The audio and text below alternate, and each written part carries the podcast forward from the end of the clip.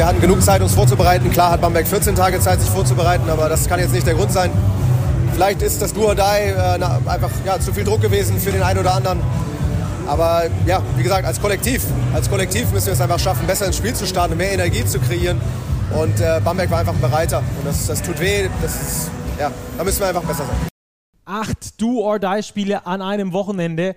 Das ist gar nicht so verkehrt und einen Coach haben wir gerade auch schon gehört. Benka Baloschki und die Hamburg Towers, die werden heute ein kleines Thema sein.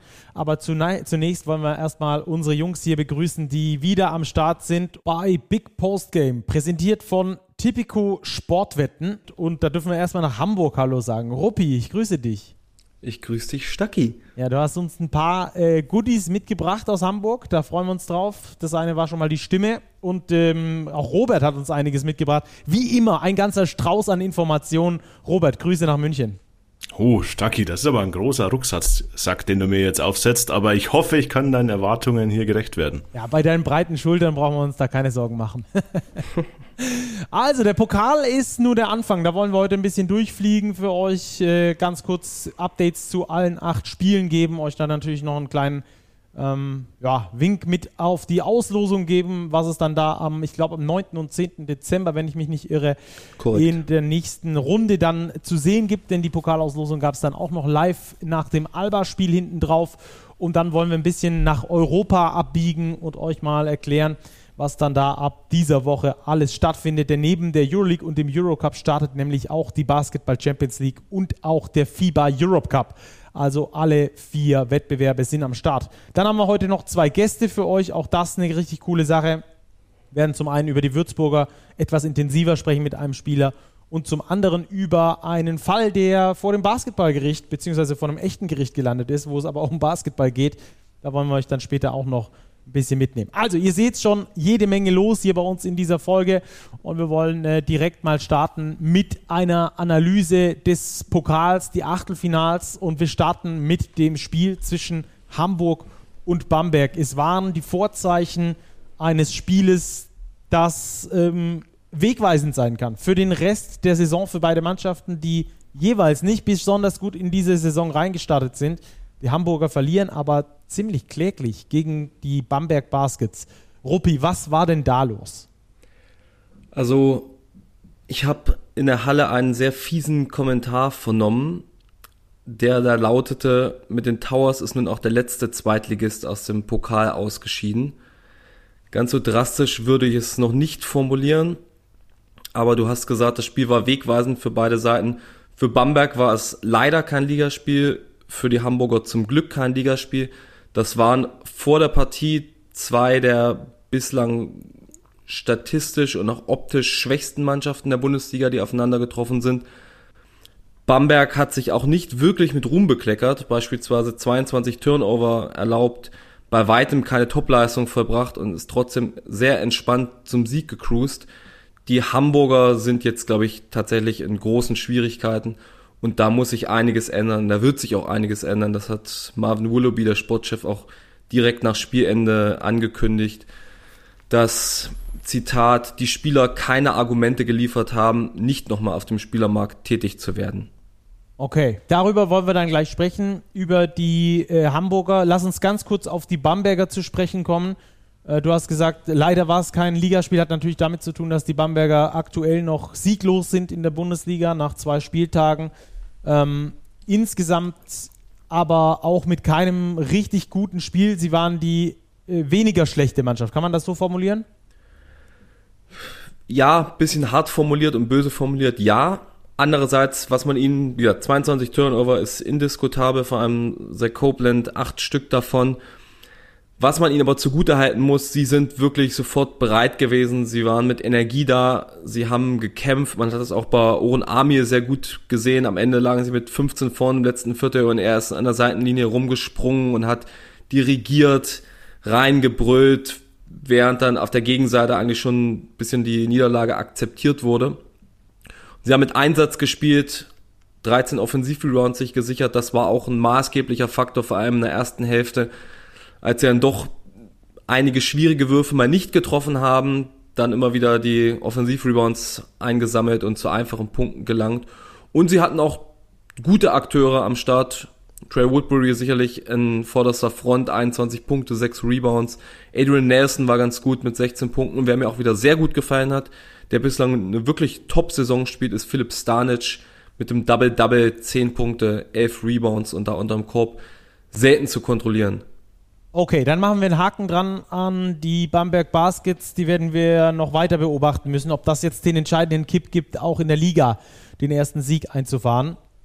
Aber wir sollten unbedingt über die Violia Towers Hamburg sprechen, denn gerade im Zitat gehört, Benka Baloschki äh, hat irgendwie aus meiner Sicht ein bisschen hilflos gewirkt, weil er auch nicht wirklich, ist natürlich direkt nach dem Spiel und vor der Videosession und so, aber eine Erklärung dafür hatte, warum denn mit den Hamburgern gerade irgendwas nicht stimmt.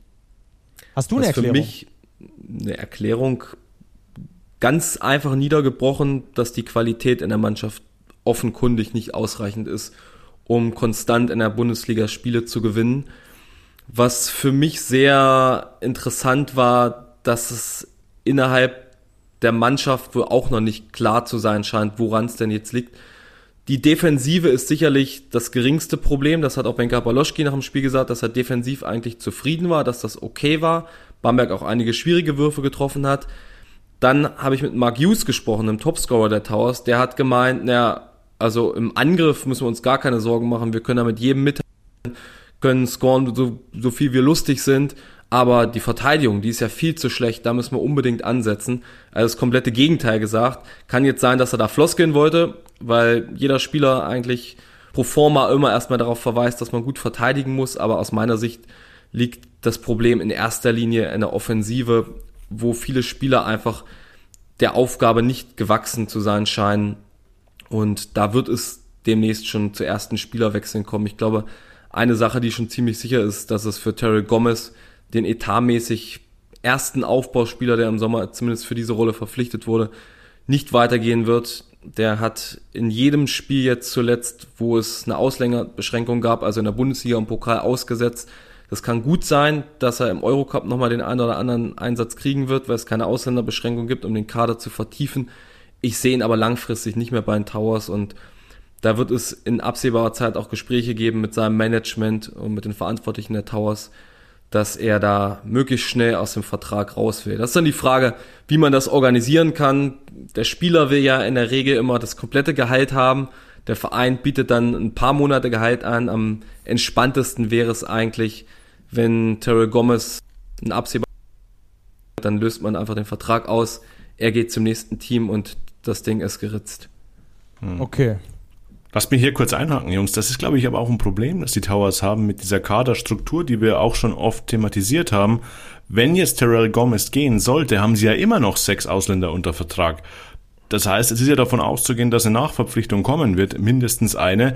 Dann bist du wieder bei sieben, dann muss wieder einer der Importprofis zuschauen. Also ich glaube, da ist schon mehr Umbau äh, nötig bei den Towers, weil das waren jetzt fünf Pflichtspiel Niederlagen in Serie. Jetzt geht es am Mittwoch, am morgigen Mittwoch im Eurocup gegen niemand geringen als Thomas Iselo und TJ Shorts mit Paris.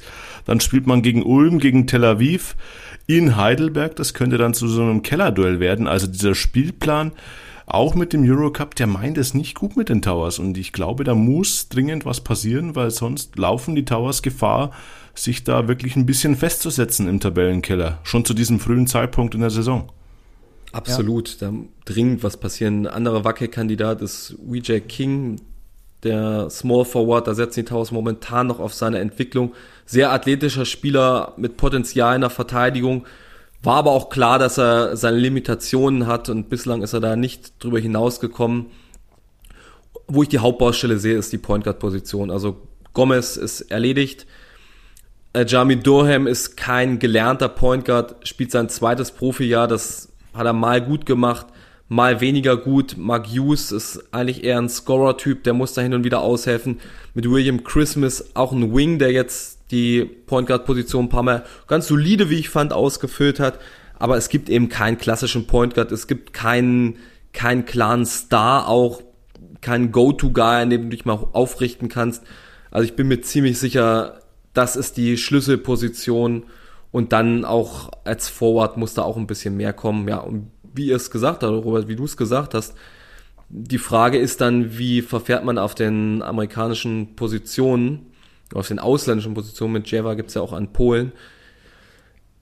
Sicherlich waren die Towers, auch wenn sie es nicht so ganz bestätigt haben, davon ausgegangen, dass Seth Hinrichs zu Saisonbeginn deutschen Pass hatte. Da gab es auch eigentlich die Zusage der Sport- und Innenbehörde der Stadt Hamburg, dass da gab es die Erwartung seitens der Innenbehörde, dass ein Machtwort von denen reicht, dass Hinrichs seinen deutschen Pass und den, dem ist nicht so und ja, die Towers haben darauf gezählt und haben ja nicht ohne Grund dann inklusive Hinrichs sieben Ausländer verpflichtet, weil eben anzunehmen war, dass er zu Saisonbeginn Deutscher ist. Also da will ich sie ein bisschen auch aus der Schusslinie herausnehmen. Wer übrigens auch aus der Schusslinie rausgenommen wurde bislang und das auch auf absehbare Zeit bleiben wird, ist der Cheftrainer Spenka Baloschki. Also der steht nicht ansatzweise zur Debatte momentan. Ja, ähm, das war noch ein Gedanken, den ich zum, zum Abschluss der Hamburg Towers hatte. Ähm, wir haben das recht früh schon thematisiert selbst da, wo ihr noch zu zweit wart und ähm, die, die Sommer-Updates immer wieder geliefert hat, habt,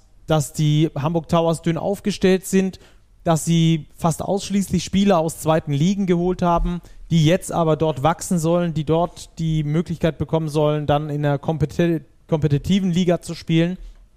Ähm, das funktioniert aber bisher überhaupt nicht. Der Plan geht gar nicht auf mit, wenn du mit 0-5 startest in die Saison, in deine Pflichtspiele, ähm, dann, Na, eins haben sie gewonnen in Ludwigsburg und in Dresden ah, ja. erste Pokal. Sorry, ja, richtig, richtig. Ähm, aber wenn der Plan trotzdem nicht aufgeht, dann verwundert es mich aktuell noch, dass man über genau die Spieler spricht, wo man sagt, gesagt hat, ja, das sind halt Projekte und hoffentlich funktionieren die dann. Ähm, bei ein paar funktioniert es ja auch, aber ich glaube auch, dass man, wenn diese äh, Krise in Anführungsstrichen so anhalten soll, äh, sollte, dann muss man auch hinterfragen, wer hat den Plan eigentlich gemacht? Das ist der Sportchef Marvin Willoughby und da steht er auch zu. Das hat er immer gesagt. Das ist seine Verantwortung und die übernimmt er im Zweifel auch. Was natürlich ein bisschen problematisch ist, ist, dass einige Spieler, die verfügbar wären oder auch deren Agenturen dahinter momentan so ein bisschen zögern, die Spieler natürlich in so eine riskante Situation zu schicken. Das kann sich total auszahlen, weil der Spieler dazukommt und einschlägt und das einen positiven Effekt hat. Das kann aber auch komplett nach hinten losgehen und das, das macht es nicht einfacher für die Towers. Zumal ja auch klar ist, es besteht eine Notwendigkeit am Kader was zu machen, dementsprechend können auch die Preise in die Höhe getrieben werden. Ja, und trotzdem, äh, mein, mein Take dazu ist nur, dass man auf diese Spieler gesetzt hat. Viele davon funktionieren jetzt nicht so, wie man sich das gewünscht hat. Die Mannschaft funktioniert nicht so, wie man sich gewünscht hat.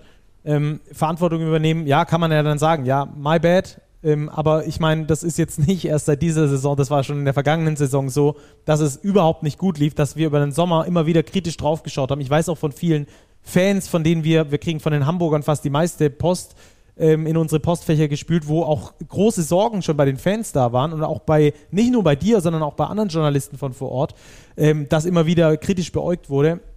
Und jetzt gerade genau das passiert, was wir eigentlich schon gesehen haben. Der Kader ist zu dünn, die Positionen, die funktionieren müssen, funktionieren nicht richtig. Gerade einen guten Point Guard brauchst du eigentlich äh, definitiv, um in der Bundesliga irgendwie eine Rolle spielen zu können. Also da müssen wir mal weiterhin auf die Entwicklung dieser Mannschaft gespannt sein, ob sich diese Spiele dann noch stabilisieren, ob die Mannschaft zusammenfindet, vor allem offensiv, oder ob es dann ähm, ja irgendwie andere, äh, andere Optionen braucht. Vielleicht neue Spieler oder wer weiß was. Aber da halten wir auf jeden Fall unser Auge drauf. Äh, wir halten fest, Hamburg scheidet aus dem Pokal aus, verliert das Do-or-Die-Spiel gegen Bamberg, macht nur 64 Punkte, bekommt 80 und äh, geht somit raus aus dem Pokal. Ab jetzt nehmen wir Tempo auf und surfen durch die restlichen Spiele hindurch, denn wir haben gleich noch einen Gast. Also, let's go Ludwigsburg gegen Bonn. Robert, enge Kiste, die mit einem Tipp in Game Winner endet für die Bonner. Ja, das Spiel hat auch richtig Fahrt aufgenommen. Ludwigsburg über weite Strecken der Partie teilweise komfortabel in Führung gelegen. Lange zweistellig geführt. 16 Punkte. 16 Punkte zwischenzeitlich, ja. Aber dann sich immer mehr, also mehr als sie es von Haus aus schon tun, in Einzelaktionen verstrickt. Ich meine, im letzten Viertel, ich kann mich an kaum einen Angriff erinnern, der Ludwigsburger näher nicht in einem 1 gegen 1 geendet hat. Ja, und das hat dann am Schluss den Unterschied ausgemacht. Bonn war dann in diesen Klatschmomenten zur Stelle und hatte dann eben mit Savian Flagg, glaube ich, war es, der den Ball dann reintippt, den entscheidenden Punch noch auf seiner Seite und konnte dieses Pokal aus doch noch abwenden. extrem bitter für Ludwigsburg, denn so ein Spiel willst du vor heimischer Kulisse eigentlich ungern abgeben. Ja, schlechte Dreierquote bei Bonn. Trotzdem schaffen sie es, mehr Rebounds dann zu holen, dadurch zu generieren. Auch am offensiven Brett sehr gut gearbeitet. Ludwigsburg in alte Muster zurückgefallen, hohe Führungen hergegeben und ähm, gegen das Switching dann ins 1 gegen 1 verfallen. Ganz genau so, wie du es gesagt hast. Mismatch-Hunting quasi nicht vorhanden. Ludwigsburg behalten wir gleich nochmal ähm, beim nächsten oder beim übernächsten Block. Deswegen direkt weiter. Fechter Göttingen. Ich glaube, das spektakulärste Spiel an diesem Spieltag. Double Overtime. Und ich sage nur einen Name. Tommy Cusey. Robert. Irre. Irre. Wahnsinn. Also, wo kommt das auf einmal her? Also, dass er sich ein Fechter in einer größeren Rolle verbessert, war sicherlich zu erwarten. Der Saisonstart ist schlicht geisteskrank. Also völlig irre. Jetzt schon wieder 37 Punkte, 6 Rebounds, 10 Assists, den Game Winner getroffen. So Effektivitätswert kann man jetzt halten davon, was man will, aber 44 ist schon eine Hausnummer.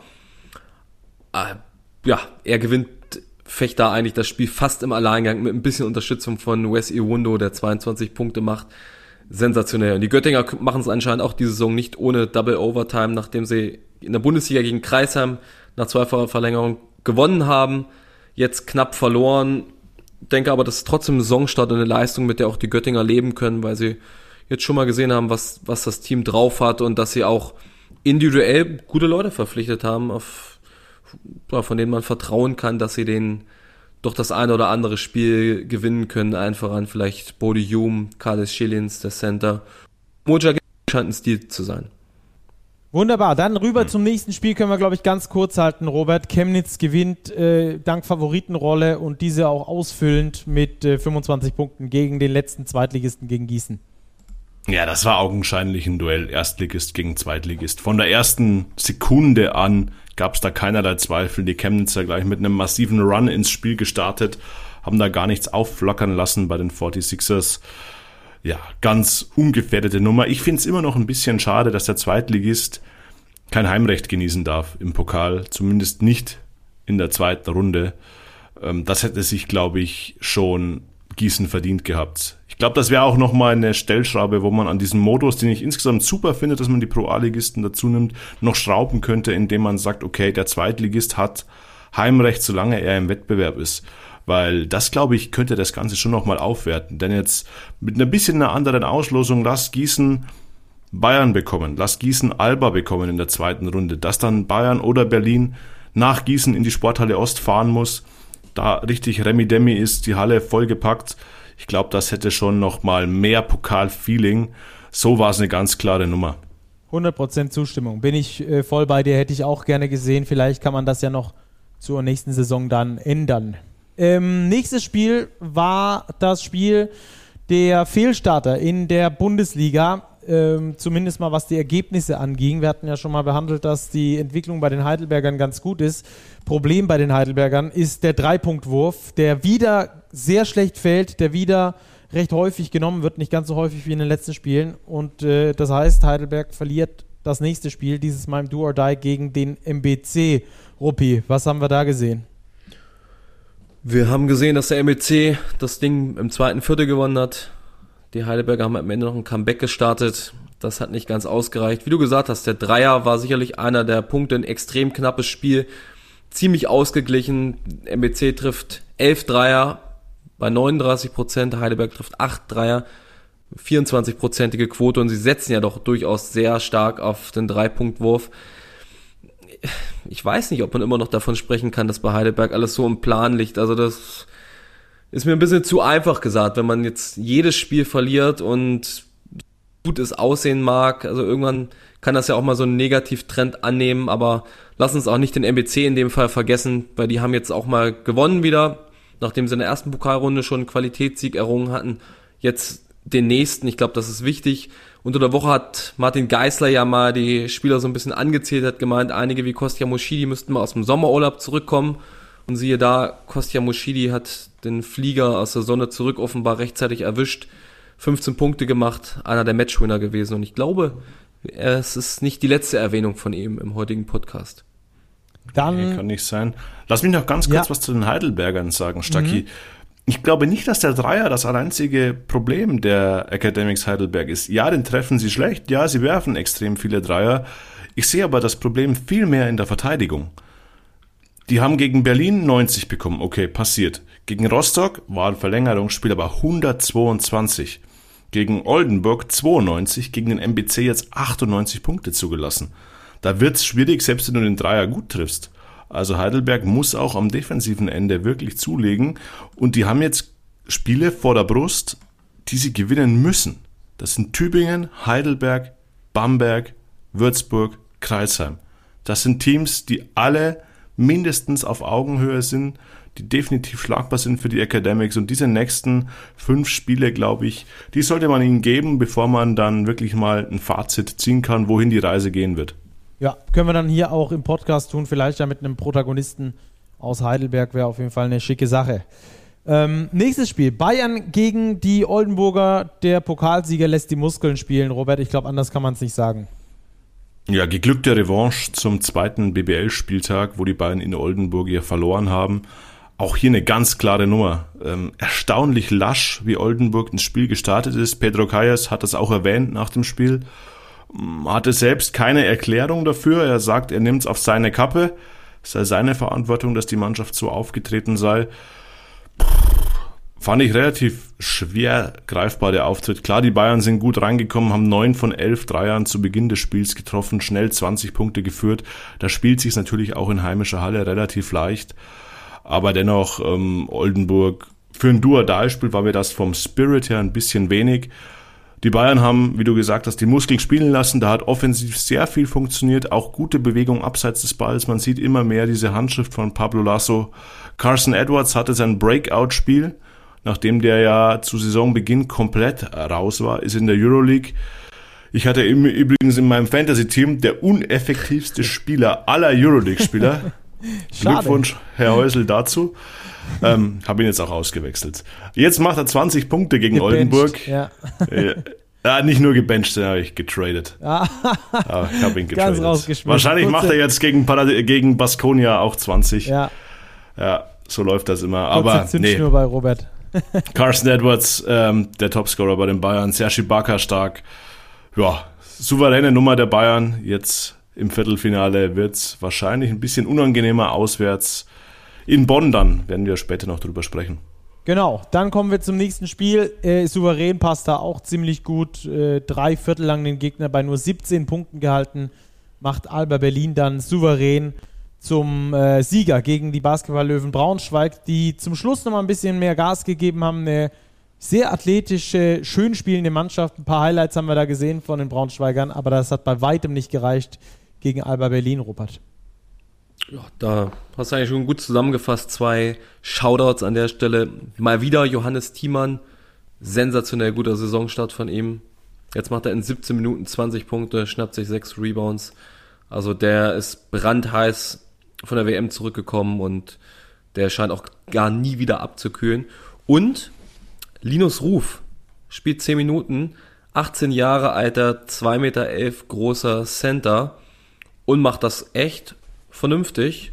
Also könnte auf absehbarer Zeit eine der Alternativen als Backup-Center werden, der in der Liga dann spielt, wenn die anderen Jungs mal ein bisschen geschont werden müssen.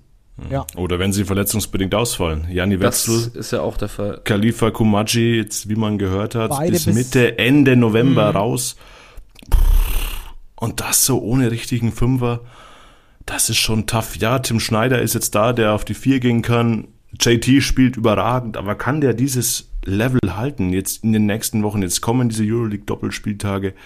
Da bin ich echt skeptisch, vor allem auch für den europäischen Wettbewerb, weil man da unterm Korb nochmal ganz andere Kaliber hat. Aber so wie, man, so wie es scheint, scheint Alba auf das Personal zu vertrauen, das man aktuell zur Verfügung hat. Ja, und nicht nur so wie es scheint, sondern was man auch gehört hat von Marco Baldi äh, nach dem Spiel, äh, hat er das am Mikro bei, bei Dein auch nochmal gesagt dass er genau darauf äh, hofft, dass es da Entwicklung innerhalb der Mannschaft gibt, dass er keine Unruhe reinbringen will, sondern dass er jetzt die Minuten dort sehen will bei den Jungs, die sich dahin entwickeln können. Ähm, so ein typischer Alba, so ein typisches Alba-Ding eigentlich. Nur muss man natürlich immer fragen, wie weit kann die Entwicklung vor den Ergebnissen stehen, bis die Ergebnisse irgendwann überhand nehmen. Also wenn du eine Negativserie dann hinlegst aus vier, fünf verlorenen Spielen vielleicht, ähm, dass du dann sagst, na, vielleicht müssen wir doch noch was machen und es dann möglicherweise ein Ticken zu spät ist oder so. Ähm, da müssen sie, glaube ich, die richtige Balance finden, haben sie in den letzten Jahren aber immer getan, aber will aber, so wie man es gehört hat, erstmal auf das bestehende Personal setzen und nur wenn sich was ergibt, was dann auch langfristig Sinn macht, also ich habe das so verstanden, dass es dann schon ein Zwei-Jahres-Vertrag mindestens sein muss äh, und wo man dann auch eine bewusste Entwicklung mit dem Spieler eingeht. Nur dann wäre man bereit, äh, jemanden noch da an Bord zu holen. Und das äh, ist natürlich zu diesem Saisonzeitpunkt relativ schwer, nicht unmöglich, aber ähm, ja, interessantes Vorgehen, wie wir es gewohnt sind von Alba Berlin, bleiben da bei ihrer Linie ähm, und wir werden sehen, was rauskommt dabei. Dann wollen wir noch ganz kurz über das Spiel Würzburg gegen Ulm sprechen, bevor wir dann einen Gast haben. Ähm, Würzburg-Ulm, Ruppi, was haben wir für eine Partie gesehen? Eine knappe auf jeden Fall. Ja, eine knappe. Ulm, der deutsche Meister, gewinnt das 76 zu 72. Auch hier gab es noch einen späten Comeback-Versuch der Würzburger, sogar mit der Chance, das Ganze nochmal zu drehen. Das hat nicht ganz gereicht, aber Würzburg hat sich ganz, ganz gut in die Saison geworfen. Bislang dazu, wie gesagt, gleich mehr. Sechs Sägers, 15 Punkte. 15 Rebounds. Joan Bess hat mir auch ganz gut gefallen. Und bei den Ulmern, AJ Figueroa kommt immer mehr ins Laufen. Ulm hatte natürlich auch eine relativ lange Rückreise aus Gran Canaria vom Eurocup, wo sie relativ deutlich verloren haben, die erste Pflichtspielniederlage die Saison kassiert haben. Zum Ende raus scheinen sie etwas müde geworden zu sein, aber haben es noch durchgehalten. Viertelfinale für den deutschen Meister. Also Ulm steht im Viertelfinale, Würzburg ist raus, aber Würzburg ist äh, in einer bestimmten Tabelle Tabellenführer, nämlich bei uns beim Euroleague Fantasy Game in Persona von Felix Hoffmann. Die haben aber auch ganz schön viele, aber auch ganz schön viele, die mitmachen, ne? Robert. Ja, die haben, die haben halt gleich ihren Manager Grisho Loncha ins Rennen geschickt und mit Alex King noch eine BBL-Legende obendrauf, die auch nicht so schlecht platziert sind, stehen auch beide unter den ersten 100. Aber Felix Hoffmann, tatsächlich führender nach zwei Spieltagen in unserer Big Post Game Fantasy Liga. Also auch an alle unsere Hörer, die mitmachen, seht zu, dass ihr den Mann einholt. genau. Und mit Felix Hoffmann haben wir gesprochen und zwar auch über die äh, Euroleague Fantasy äh, Geschichte und ob er nicht vielleicht der bessere Manager ist, haben wir ihn gefragt. Äh, und noch weiter, hier hört ihr auf jeden Fall das Interview mit Felix Hoffmann. Viel Spaß dabei. Ja, Felix, schönen guten Abend dir erstmal. Ja, Vielen Dank dafür. Hast du, gerne, gerne. Steffen Liebler bei dir eigentlich schon gemeldet und mal gefragt, ob du kommenden Sommer dir vorstellst, zu lösen als Manager? Du scheinst ja wesentlich talentierter zu sein als er. nee, tatsächlich hat er äh, da noch nicht Bescheid gegeben, aber vielleicht sollte ich das mal als äh, Referenz vorlegen, oder? also unbedingt, wenn man sich die Tabelle im Euroleague Fantasy Game anschaut, die spricht eine ziemlich deutliche Sprache nach dem, ersten, äh, nach dem zweiten Spieltag. Ja, ich meine, ähm, ist auf jeden Fall äh, auch für mich etwas überraschend, dass ich damit äh, vor allem am zweiten Spieltag so punkten konnte. Ich dachte, da äh, nutzen mehr Spieler die Gelegenheit ähm, von, den, von den Regeln des Fantasy Games. Ähm, da hatte man ja die Möglichkeit, mit dem einen Spiel, das ausgefallen ist, ziemlich viele Punkte zu ergattern. Ähm, und darauf habe ich mich gerade am zweiten Spieltag ein bisschen fokussiert. Ja, wir haben schon gesagt, ich habe auch den Bauerntrick mit Mirotic gespielt. Das ja. katapultiert einen gut nach vorne, aber du stehst ja auch im Vergleich zu deinen Würzburger Kollegen wirklich auch von ohne diesen Bauerntrick schon gut da. Also Greso Loncha auf der 76, Alex King auf der 93. Also die dürfen sich an diesem Doppelspieltag jetzt schon ein bisschen ins Zeug legen. Ja, äh, so ein Doppelspieltag ist immer eine interessante Woche. Ne? Da kriegt man auf jeden Fall äh, was geboten von Dienstag bis Freitag. Und ähm, ich bin auch schon äh, den ganzen Tag überlegen, wen ich aufstelle und versuche die eine oder andere Insider-Information zu bekommen, ob vielleicht der ein oder andere Spieler ausfällt, ähm, um mir einen kleinen Vorteil zu äh, ergaunern. Komm, hast du, hast du eine Insider-Information, die du teilen kannst? Ah, eine Insider-Information, die ich bereits gelesen habe, ist, dass äh, Papa Petro bei Panathinaikos nicht spielen wird. Und Deswegen würde ich jedem noch mehr ans Herz legen, Marius Sengonis zu verpflichten. Für diejenigen, die ihn noch nicht haben. Ja, den hast du ja auch in deinem Aufgebot schon mit drinnen. Genau, ja, den habe ich äh, in meinem Team mit drinnen, weil erstens finde ich, ihn, finde ich ihn einen super coolen Spieler und gerade fürs Fantasy Game ähm, ist er interessant, weil er eigentlich hochprozentig abschließen kann. Es gibt immer viele Fouls die letzten Jahre und ähm, ja, wir war irgendwie, oder ich habe das Gefühl, dass er bei Coach Attermann viel spielen wird, weil er eben sehr gut kreieren kann und scoren kann und äh, er hat sich ausgezahlt und ich fand ihn wirklich äh, relativ günstig von Anfang an. Hm. Ja, schlagen wir mal den Bogen zu eurem Team. Wer wäre denn aus dem Team der Würzburg Baskets der prädestinierte Mann für ein Fantasy-Game? Äh, der prädestinierte Mann für ein Fantasy-Game, ähm, ich glaube, ich würde Zach Elias nehmen. Zach Elias, weil er so alles irgendwie mitbringt, alles kann. Ähm, hat, man hat jetzt auch im Pokalspiel gesehen, macht 15 Punkte, holt 15 Rebounds, äh, hatte, glaube ich, vier Assists, vier Steals. Ähm, die Effektivität weiß ich jetzt nicht auswendig, aber müsste mit Sicherheit 27. im hohen 20er-Bereich gewesen sein. Bitte? 27.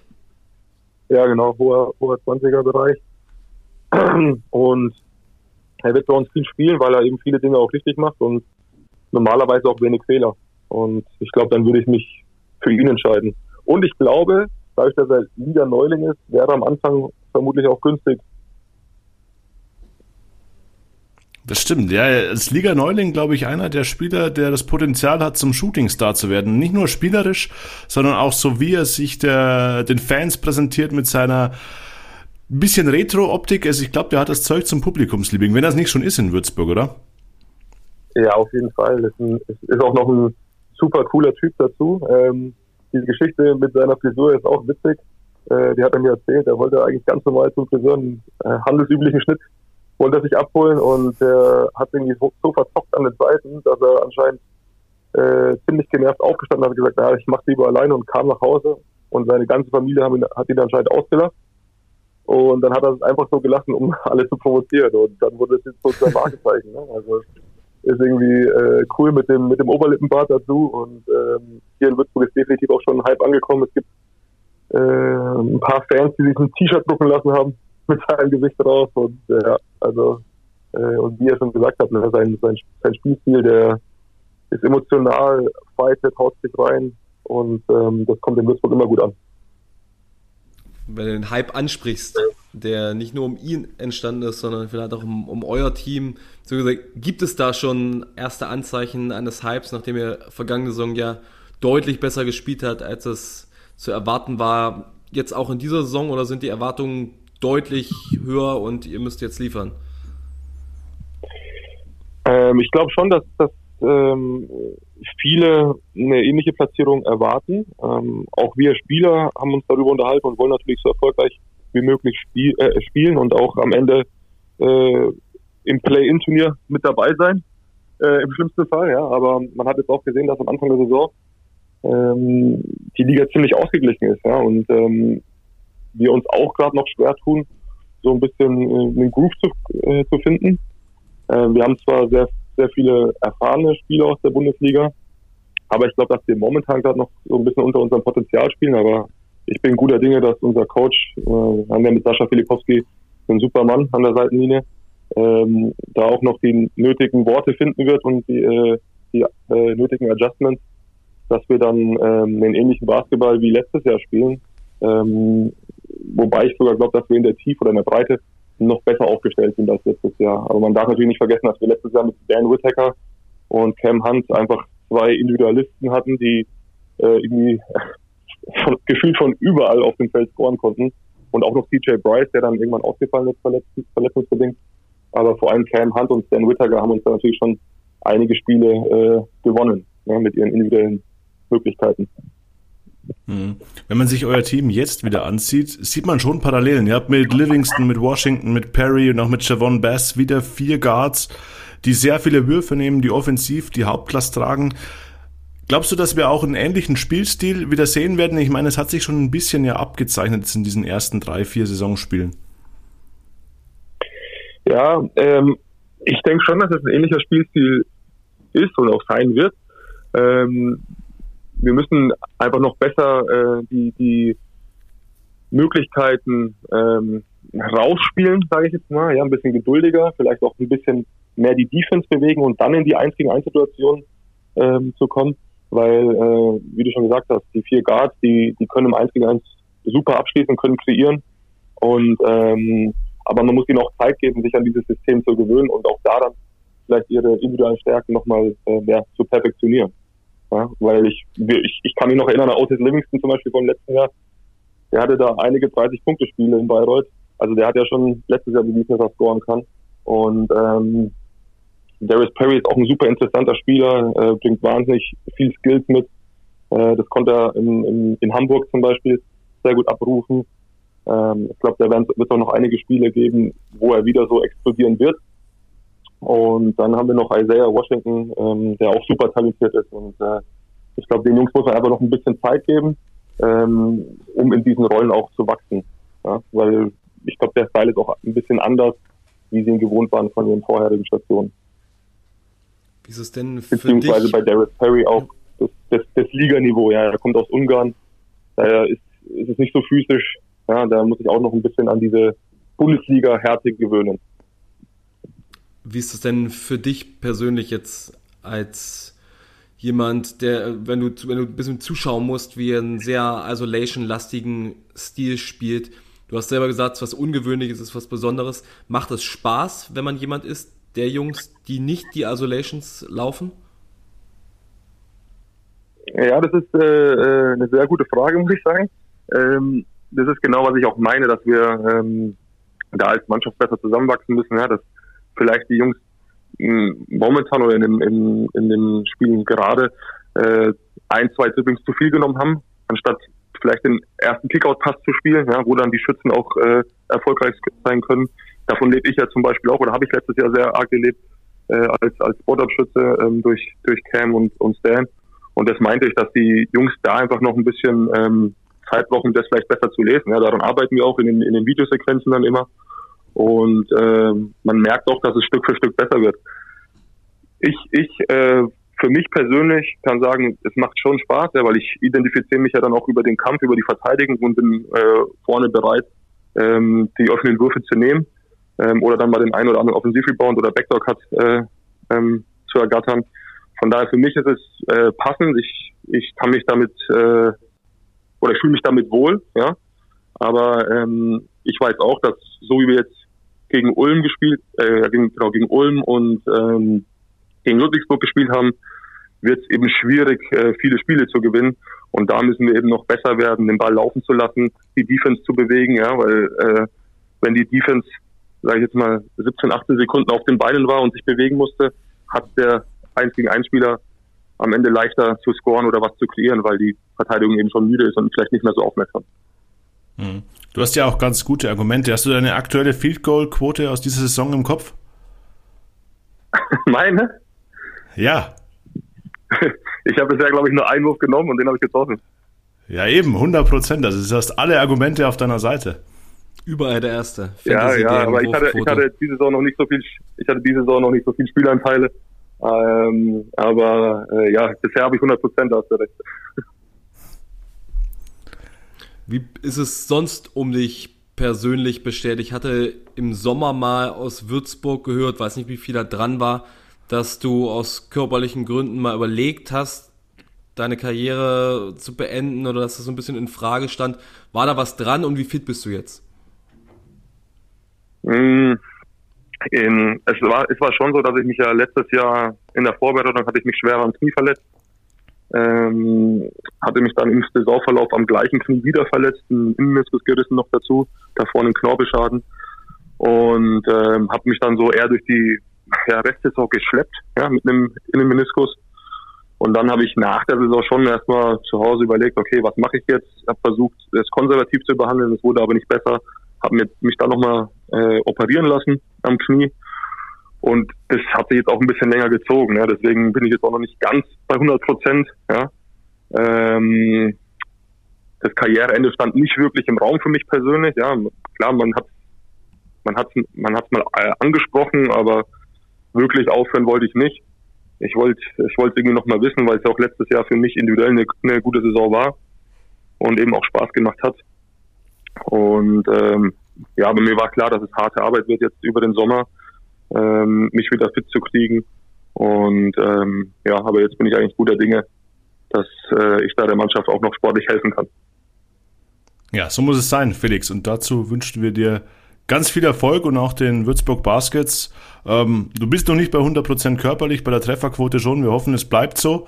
Und wir hoffen auch, dass ihr weiterhin so viel Spaß machen werdet wie in der vergangenen Saison, denn da hatte euch keiner auf der Rechnung und ich glaube, so richtig ist das in der Saison vielleicht wieder der Fall und ich glaube, ihr habt schon das Potenzial, du hast es angesprochen, Play-ins, das sollte schon drin sein. Ja, ja hoffe ich auch und äh, wir, werden, wir werden sehen, wie es dann äh, im Mai ausschaut. so machen wir es und wir werden deine Fantasy-Punkte im Auge behalten. Ja, strengt euch an, ja. Muss ein bisschen äh, knapper werden da oben. wir geben unser Bestes. In diesem Sinne, Felix, vielen Dank für deine Zeit. Ja, ja Und danke euch. Wir ja. hören uns wieder. Danke ja, dir. Ciao, Bis dann. Herzlichen ciao. Dank. Alles Gute. So, sehr sympathischer Spieler, der irgendwie auch so zum Gesicht der WBL geworden ist, Ruppi. Ja, super netter Kerl, seit Ewigkeiten dabei und macht auch nicht unbedingt den Anschein, dass es nicht noch, dass er noch ein bisschen was im Tank hat. Ich erinnere mich, vergangene Saison zum Ende hin hat er nochmal sein Career High aufgestellt mit 28 Punkten. Das war damals so ein irres Duell gegen Bayreuth und gegen Basti Doret. Ziemlich cool. Und ich drücke die Daumen, dass er fit bleibt und ja, wir ihn vielleicht in Play-ins oder sogar Playoffs sehen. Ja, das wäre auf jeden Fall eine schicke Geschichte. Seit 2016 ist er wieder bei Würzburg im Bundesliga-Kader ähm, war da ja schon äh, früher mal. Kommt ja ursprünglich sogar aus Würzburg. Also, also basketballerisch zumindest. Also, dann, äh, geboren ist er sogar auch in Würzburg übrigens. Das nur noch, äh, um hinterher zu liefern. Ähm, Felix Hoffmann, da also ein großes Danke. Wir sind euch noch was schuldig und zwar die Big Starting Five. Starting Five, Robert, leg los. Wen hast du uns dieses Mal präsentiert? Wen habt ihr uns rausgesucht? Ja, ich glaube, den Stammgast auf der 1. War der schon mal nicht in der Starting Five in dieser Saison? Ich weiß es nicht. Tommy QC, Rasta Fechter, wir haben es vorher thematisiert. Ja, Game Winner, 37 Punkte, 6 Rebounds, 10 Assists. Das kann sich sehen lassen. Rupi, vielleicht eine Frage an dich bei Tommy QC. Das ist so ein Spieler, wo ich mir denke, Wäre so einer nicht auch für die Hamburg Towers was gewesen? Absolut. Finanziell außer absolut. Reichweite dürfte der auf keinen Fall gelegen haben. Nein, der dürfte nicht, wenn man schaut, die Vorleistung in Ludwigsburg und das mit Fechter jetzt ein Team den geholt hat, das budgetmäßig nicht so weit hinten dran ist. Ah, genau auch der Spielertyp, den man in Hamburg gebrauchen könnte. Ein Anführer, ein Go-To-Guy, ein Leader, ein Point Guard, der scoren kann, der aber auch vorbereiten kann. Hast du genau richtig eingeschätzt. Das wäre einer, der hätte Hamburg helfen können. Hm. Auf der 2, Kasake Jamie Keen, auch ein guter Mann, Niners Chemnitz. 24 Punkte aufgelegt beim lockeren Sieg gegen Gießen. Kostja Muschidi, Rupi hast du schon angesprochen. Wir hören ihn hier nochmal. Er ist unser Starter auf der 3. 15, 4 und 4 aufgelegt. Gute Allround-Performance. Sein bestes Saisonspiel bisher. Und dann führt eigentlich kein Weg an Johannes Thiemann vorbei der in 17 Minuten eine 31er Effektivität produziert. Der Mann ist einfach unfassbar gut in Form und er muss nur auf die 4, weil wir auf der 5 mit Serge Ibaka einen richtigen Center, einen richtigen Kleiderschrank haben, der sein Potenzial immer mehr unter Beweis stellt, vor allem in der Defense. Ich könnte mir vorstellen, dass in Sachen Blockshots wenig Würfe beziehungsweise wenig Wege an ihm vorbeiführen, wenig Würfe auch. Er hat mit 14 und 9 für die Bayern auch eine sehr solide Leistung aufgelegt. Er macht die Starting Five zum Pokal Achtelfinale komplett und dann, bevor wir den Pokal abschließen, bleibt uns nur noch auf das Viertelfinale zu gucken. Jawohl, genau, das müssen wir auch noch machen. Äh, zwei, zwei Sätze noch zu Johannes Thiemann. Äh, ich habe mir das Spiel äh, gerade mit dem, mit dem Fokus auf ihn auch, auch angeguckt. Ähm, und ich finde es ja brutal. Ne? Der spielt gegen Gilson Bango. Der ist natürlich athletisch irgendwo vier Ligen drüber, aber dann schaut sich JT einfach ganz genau an, was kann ich gegen ihn machen, faked ihn aus, holt trotzdem Rebounds, weil er den Kontakt zuerst sucht beim Boxout. Ähm, auch Offensiv-Rebounds. Also das ist so geil, weil er, weil er mit so viel Köpfchen spielt. Der ist weder der talentierteste, noch ist er der athletischste, noch ist er der treffsicherste. Aber der Junge hat einfach immer die Murmel an und schaut bei seinem Gegner, wo ist das, wo ist äh, das, das Ding, wo kann ich den schlagen, wo kann ich besser sein als er, mit welchen kleinen Tricks auch, ähm, die ich auch auf hohem internationalem Level ge gefunden habe. Erfahrung, das Stichwort und ähm, dann gegen solche Leute auch zu spielen und dann auch so zu dominieren. Also das ist schon krass. Das nur dazu äh, wollte ich nochmal ganz kurz sagen. JT aktuell absolut on fire, wie es Ruppi auch schon gesagt hat. Und jetzt Auslosung, Viertelfinale, auch da wird äh, JT höchstwahrscheinlich mit am Start sein und zwar gegen den MBC. Wird eine ähm, nicht ganz so spannende Begegnung möglicherweise, Robert. Och, würde ich gar nicht sagen. Pokal, 3 Euro ins Straßenschwein, hat seine eigenen Gesetze Klar, auf dem Papier ist das eine deutliche Sache für Alba Berlin, aber auch die Berliner dürften vor diesem Pokalspiel diverse Aufgaben in der Euroleague haben. Ähm, das macht das Ganze nicht einfacher. Bis dahin werden wir auch sehen, wer wirklich wieder fit ist von den Berliner Bigmen. Also das Ganze zu prognostizieren, glaube ich, ist zum jetzigen Zeitpunkt relativ schwer. Wenn wir mal in den Kalender schauen, 9., 10., 12. ist das Spiel angesetzt. Berlin hat davor eine Double Game Week gegen Kaunas und gegen Anadolu Efes.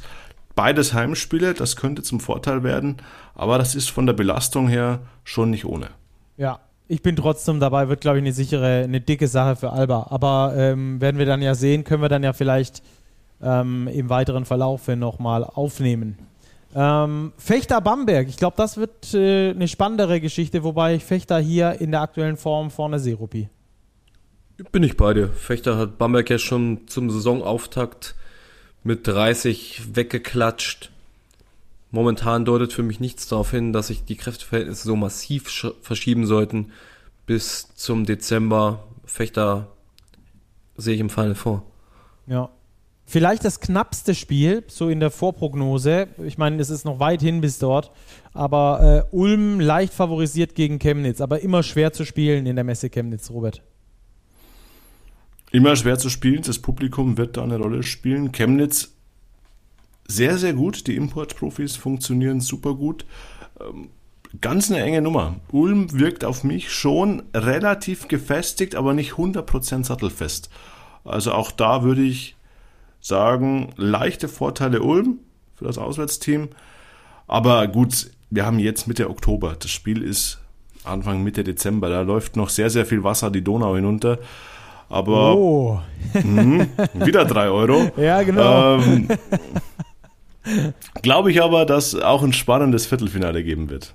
Sehr gut. Und dann hatten die Bonner ja darauf gehofft, endlich mal kein schweres Los zu bekommen. Alba war schon weggelost und dann kriegen sie doch die Bayern zugelost. Aber Heimspiel in Bonn und äh, gegen Ludwigsburg 61 Punkte von der Bank geliefert. Ruppi, das könnte zumindest mal ein Rezept sein, die Bayern zumindest ein bisschen zu ärgern. Wahrscheinlich wird es dann schlussendlich, zumindest Stand jetzt, äh, wenn da nicht die Riesen-Bayern-Krise ist, ähm, wenig Chancen geben, die Bayern zu schlagen in einem Do-or-Die-Match. Aber wenn ja, nicht, dann dann, dann, oder? Bis dahin fließt ja noch viel Wasser den Rhein herunter. Oder die Isar. Und, oder die Isar. Apropos, welcher Fluss, welchem Fluss liegt Chemnitz? Oh, äh, ich habe äh, ich hab gerade schon drüber nachgedacht. Uiuiui, ich habe ihn extra nicht gebracht, weil ich, ich weiß es nicht. Ich bin eigentlich, ich bin eigentlich in, in Erdkunde oder, oder Geo nicht so schlecht, aber Chemnitz an der Saale, nee, oder? Nee, nee, nee. Das weiß ich als Ostdeutscher natürlich. Chemnitz liegt an der Chemnitz. Das, der, ah ja. der Fluss heißt Chemnitz. Der Fluss heißt Chemnitz. Ja, wusste ich dass es den gibt. Natürlich, natürlich. Aber zurück zum Rhein und zur Isar. Robert hat es gesagt, es gibt im Vorwege eine Doppelspielwoche in der Euroleague. Das erschwert das Ganze natürlich. Wer weiß, wie gut Bonn bis dahin zurechtgekommen ist, sich auch immer mehr gefunden hat. Für mich ist es jetzt kein hundertprozentiger Bayern-Sieg, aber natürlich sind die Bayern favorisiert. Okay, damit machen wir dann den Pokal zu für heute und äh, haben für euch als nächstes einen kleinen Werbeblock, denn es geht für uns jetzt drüber und damit ist für euch hier der Tipico-Tipp der Woche. Also Tipico-Tipp der Woche. Ihr kennt's, wir äh, baldovern immer ein Spiel raus für euch, analysieren das ein bisschen und setzen dann aus unserem äh, Konto dann äh, auf eben jenes Spiel, um dann am Schluss so viel wie möglich zu haben, um das dann einem ähm, guten Zweck zukommen zu lassen. Am besten in Verbindung mit Basketball. Wir sind da immer noch am Ideen sammeln, wenn ihr da eine Idee habt, wo wir das Ganze hinspenden können am Ende der Woche, äh, am Ende der Woche sage ich schon, am Ende der Saison. Ähm, dann schreibt uns da gerne jederzeit auf den sozialen Kanälen ähm, und dann werden wir das in die Ideensammlung mit aufnehmen. Wir werden es auf jeden Fall dann am Schluss spannend, äh, hoffentlich nicht so spannend machen, sondern mit einer großen Spende reingehen und äh, das dann entsprechend einem guten Zweck zukommen zu lassen. Also, welches Spiel, Robert Rupert, haben wir uns diesmal ausgesucht und äh, worauf setzen wir wie viel? Wir haben uns ein vermeintliches Kellerduell diesmal rausgepickt am kommenden Wochenende Tübingen gegen Heidelberg. Tübingen, der Aufsteiger, schon einen Sieg auf dem Konto, Heidelberg noch immer sieglos. Mm, da, glaube ich, könnte es ganz eng werden. Mein Tipp würde in Richtung Heidelberg gehen. Ich weiß nicht, wie es bei Rupi aussieht. Ich glaube, das sind gut investierte 5 Euro. Heidelberg, glaube ich, feiert dann den ersten Saisonsieg, kommt ein bisschen aus der Krise heraus. Tübingen hat das bislang sicherlich ordentlich gemacht. Ich sehe die Heidelberger qualitativ leicht vorn. Und ja, da es ein Heimspiel von Tübingen ist, glaube ich, wird die Quote für, für die Heidelberger ganz passabel sein. 5 Euro auf Heidelberg. 18 plus. Erlaubt nach Whitelist. Suchtrisiko. Hilfe unter bovai.de. Also, das ist der Tipico-Tipp der Woche für diese Woche. Absteigerduell, Aufsteigerduell beziehungsweise Aufsteiger gegen Fehlstarter. Und das wird dann eine spannende Angelegenheit im Tipico-Tipp der Woche. Ähm, und wir gehen damit dann äh, weiter zur nächsten Thematik, die wir hier und heute behandeln wollen. Denn wir wollen euch ein bisschen mit nach Europa nehmen. Wir wollen natürlich gucken, wo geht's hin, für welche Mannschaft. Äh, Euroleague, Eurocup ist schon losgegangen, das hatten wir schon mal angeschnitten, werden wir auch weiterhin vertiefen für euch. Jetzt aber erstmal im Fokus die Basketball Champions League und der FIBA Europe Cup. Da starten nämlich noch mehr Mannschaften aus der Bundesliga als in Euroleague und Eurocup zusammen. Und deswegen wollen wir für euch natürlich besprechen, wie sind da eigentlich die Kräfteverhältnisse, worauf müssen wir achten und wer spielt gegen wen da in den ersten Runden, die natürlich schon lang gelost sind. In Ludwigsburg wird es ein paar äh, bekannte Gesichter geben in der Gruppenphase und deswegen starten wir auch mit denen Gruppe D Basketball Champions League. Die MAP Riesen Ludwigsburg sind in einer Gruppe mit AEK Athen, gegen die es dann auch am Dienstagabend direkt geht im ersten Spiel. Sassari, Dynamo Sassari und Stettin aus Polen. Ich glaube, der polnische Meister, wenn ich es richtig weiß. Und äh, das sind drei Mannschaften, die ja, es Ludwigsburg durchaus schwer machen können, in die nächste Runde zu kommen, Robert.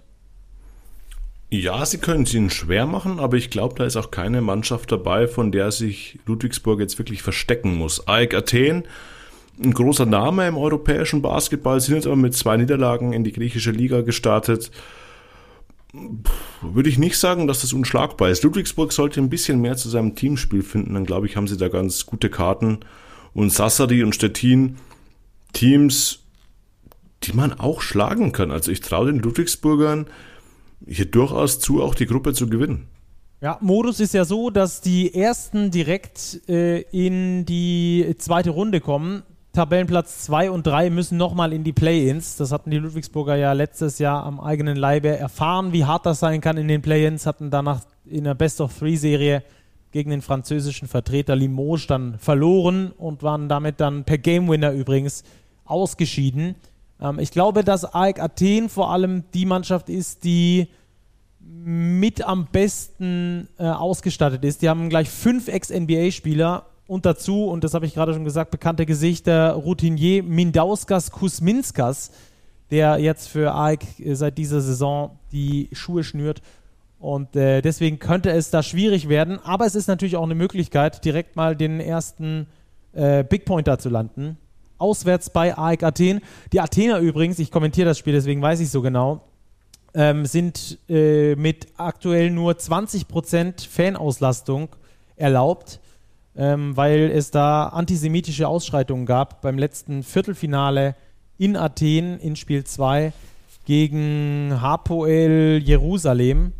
ähm, wurden israelische Flaggen verbrannt, wurden äh, Steine geworfen auf die, auf die Fans und entsprechend wurden sie mit 50.000 Euro äh, Strafe belegt und eben hieß es zuerst, dass sie gar keine Fans haben dürfen. Das hat jetzt der Kass, also der Europäische Gericht, Sportgerichtshof, äh, zumindest insoweit eingestampft, dass sie zumindest 20 Prozent der Halle füllen dürfen. Das sind dann 1600 Zuschauer, aber das wird dann kein großer Faktor sein. Ansonsten AEK Athenia sind eine sehr stimmungsvolle Halle mit über 8000 äh, die da reinpassen. Sassari übrigens mit Stan Whittaker, den wir da wieder sehen, äh, der Ex-Würzburger. Und gegen Stettin wird es dann gegen Jonathan Dunn gehen, der letzte Saison noch für die MHP-Riesen Ludwigsburg gespielt hat. Jetzt also da beim polnischen Meister mit am Start ist. Gruppe E, BCL weiterhin Oldenburg dieses Mal gegen Ostende, gegen Karisiaka und gegen Straßburg. Karisiaka ist mir aus der Türkei Straßburg, Ostende ist klar, ist äh, Frankreich und Belgien. Was haben wir da vor der Brust für die Oldenburger, Ruppi? Ich sehe die Oldenburger in der Gruppe schon als die nominell stärkste Mannschaft. Es ist sicherlich, jeder, jeder Gegner bietet so seine Fallstricke. Ostende aus Belgien nominell vermutlich der Außenseiter mit Sam von Rossum, noch ein sicherlich dem einen oder anderen bekannten Routinier im Team. Du hast äh, die Türken angesprochen aus Izmir, die in der nationalen Liga nur 1 zu 2 gestartet sind. Der Sieg kam allerdings gegen Fenerbahce Istanbul, also keinen absoluten No-Name. Übrigens mit äh, Jalen Brown, bekannt von den Towers und Darren Hilliard, auch bekannt aus München, am Start. Da haben die schon ihren, ihre Leistungsträger, die da mal ins Limit gehen können und Six Straßburg ist uns allen bekannt aus der vergangenen Saison. Die haben den Bonnern wirklich viel abverlangt im Viertelfinale der Champions League. Damals das erste Spiel ja in Bonn gewonnen, ehe die Telekom Baskets das Ganze dann noch gedreht haben, die Serie. Trotzdem für mich Oldenburg der Favorit in der Gruppe. Oldenburg mit einem sehr, sehr soliden, guten Saisonstart. Hervorragend gecoacht. Das Team macht einen sehr, sehr guten Eindruck auf mich. Und es freut mich auch, dass die EWE Baskets zurück sind jetzt im internationalen Geschäft nachdem sie mal eine Zeit lang freiwillig ausgesetzt hatten, nachdem sie sich sportlich nicht qualifiziert haben. Ich glaube, das ist das, was dem Standort auch angemessen ist, dass die international spielen, dass die unter der Woche Spiele haben. So kann sich dort auch weiterentwickeln. Und ich glaube auch für die Jungs, die die da im Kader haben, zählt nichts anderes. Das sind alles Spieler, die internationale Klasse besitzen und sich dort auch wiederfinden müssen unter der Woche. Ja. Äh, Karsiaka übrigens vergangene Saison im Finale in der Türkei gestanden. Ähm, also das ist auf jeden Fall auch eine sehr ernstzunehmende Mannschaft. Das noch als kleiner Side-Fact. Nebendran übrigens da noch mit Kusminskas als Spieler.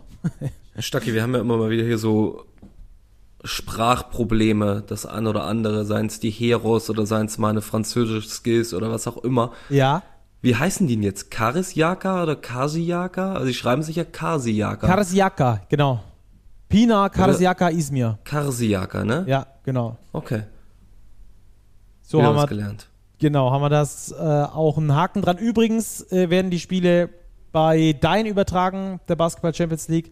Ab dieser Saison, da könnt ihr euch einen schönen Doubleheader gönnen mit äh, Ludwigsburg, die da um 18.30 Uhr gegen AEK Athen antreten und dann um 20 Uhr das äh, nächste Spiel zwischen Oldenburg und SIG Straßburg. Ganz cooler Kommentator am Start, ne? Genau, aber nur bei den Oldenburgern. Genau, das meinte ich ja.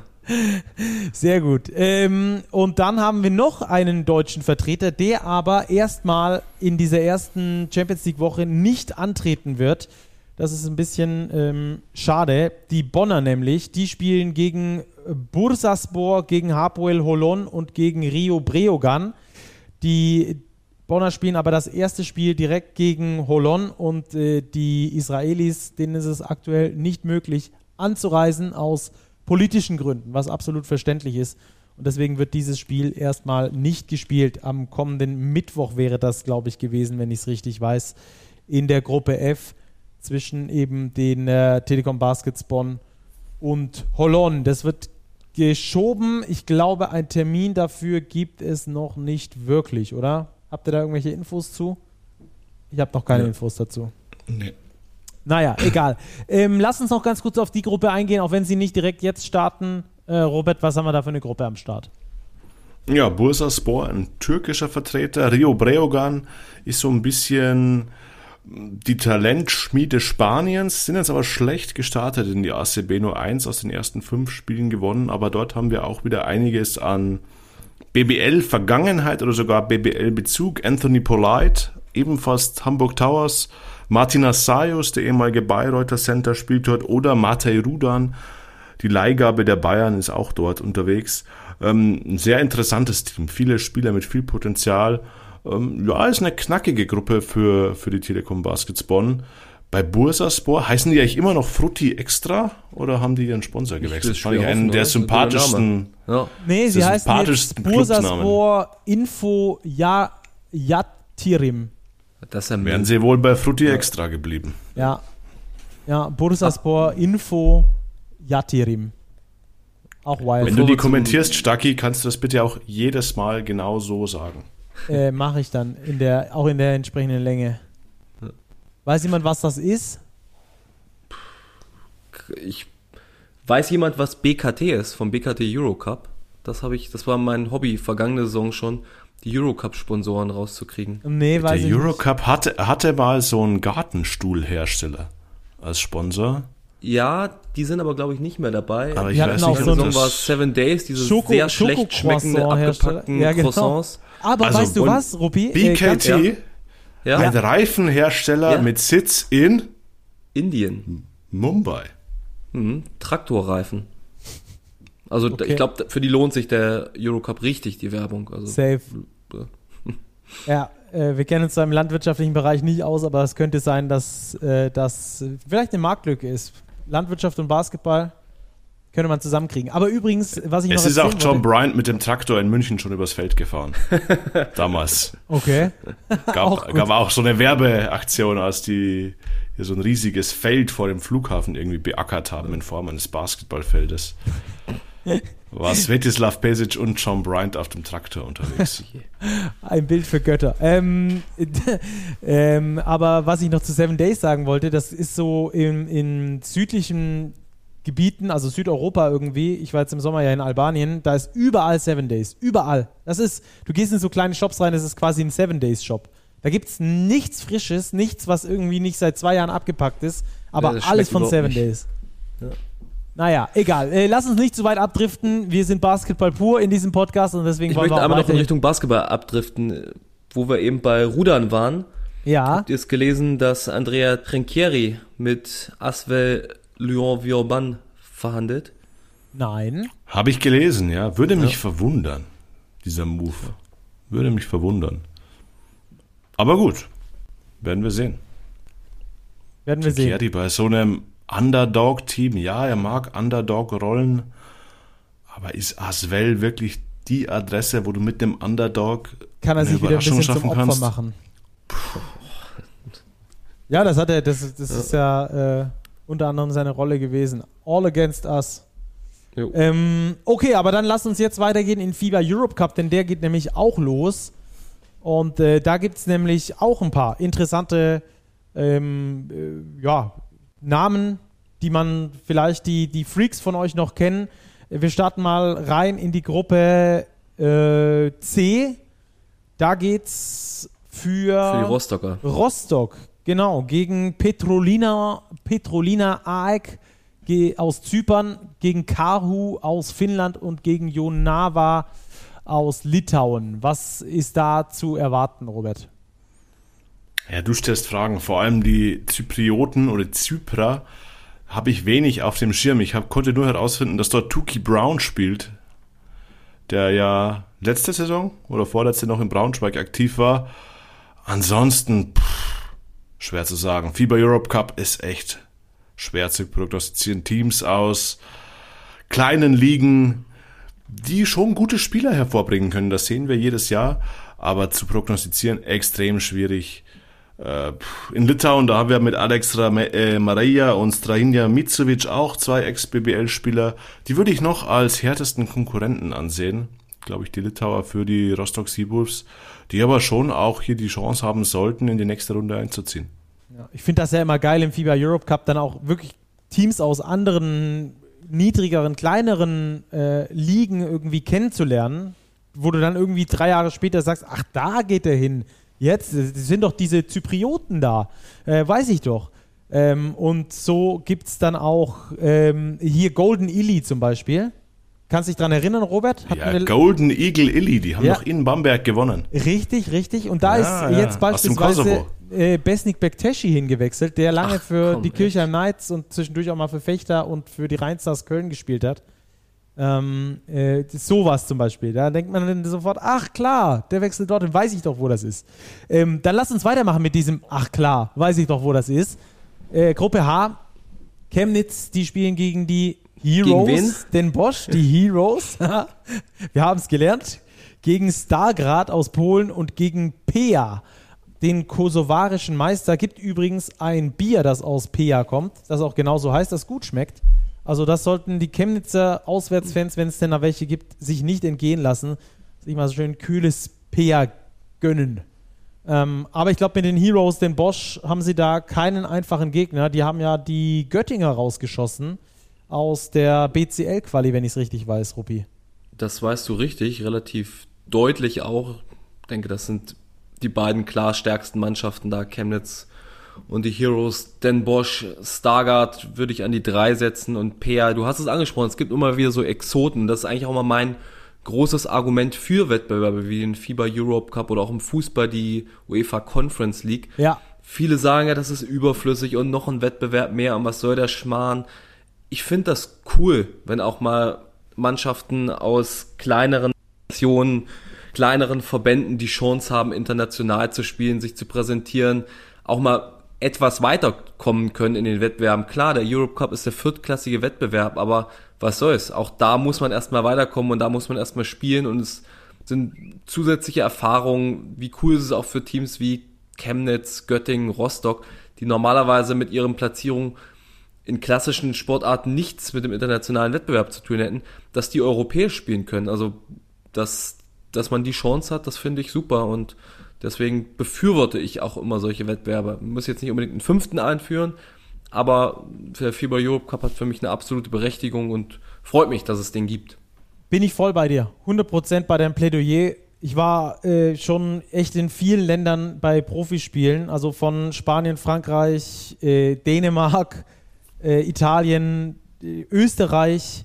Ähm, und es hat sich eigentlich immer gelohnt, weil es ganz anders ist als in, wenn du in Deutschland in die Halle gehst. In der BBL ist es auch verschieden, ja, aber so im Grunde genommen ist es halt dasselbe, weil ja natürlich auch der Ablauf irgendwie von der BBL vorgegeben wird. Aber in solchen internationalen Wettbewerben ist genau das der Reiz, dass du halt dann nach äh, in den Kosovo fährst, äh, wo die äh, beispielsweise manchmal nicht mal, oder so war es zumindest in Aarhus in, in Dänemark, nicht mal Tribünen hinter den Körben hatten.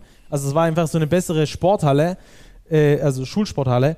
Und trotzdem hat es irgendwie Bock gemacht, weil es ein ganz anderer Flair war, andere Musik, andere Fankultur auch dort vor Ort ist. Äh, von daher finde ich das auch immer richtig geil. Und ich kann nur allen Chemnitzern empfehlen, so, oder auch allen anderen, so viel auswärts zu fahren, wie überhaupt nur geht, weil äh, man lernt da wirklich extrem viel Neues, was, was wirklich schön ist. Ähm, Göttingen hatten wir gerade schon. Die sind in der Basketball Champions League Quali äh, recht deutlich gegen die Heroes den Bosch ausgeschieden, Robert. Und jetzt haben sie aber ein paar Teams, die durchaus schlagbar sind. Kerafnos aus Zypern, da hat ja, wenn ich es richtig weiß, Rostock ähm, schon gewonnen in der Europe Cup Quali. Varese aus Italien und Tiflis aus Georgien. Und Varese aus Italien, die haben einen ganz interessanten Mann dabei. Ja, die haben Willie Corley Stein verpflichtet. Acht Jahre NBA, jetzt Italien. Und ja, wer aus Göttingen auswärts fahren will, Varese, eine sehr, sehr schöne Stadt, unweit des Lago Maggiore gelegen. Also das lässt sich zu jeder Jahreszeit, glaube ich, sehr, sehr gut mit dem Kurztrip verbinden. Das wäre auf jeden Fall eine Reise wert. Und ansonsten Göttingen vielleicht mit der schwierigsten Gruppe unserer drei deutschen FIBA Europe Cup Teams. Ich glaube, die Italiener sind schwer zu spielen. Äh, Carafnos ja, haben gegen Rostock schon verloren, aber auch unangenehm zu spielen. Tiflis kann ich nicht einschätzen, aber da glaube ich Göttingen mit guten Chancen, aber wir müssen aufpassen. War es nicht Willie Corley Stein, der auch noch irgendwas geschrieben hat, dass ihm der NBA-Zirkus auf den Senkel geht und dass er nur deshalb nach Europa geht?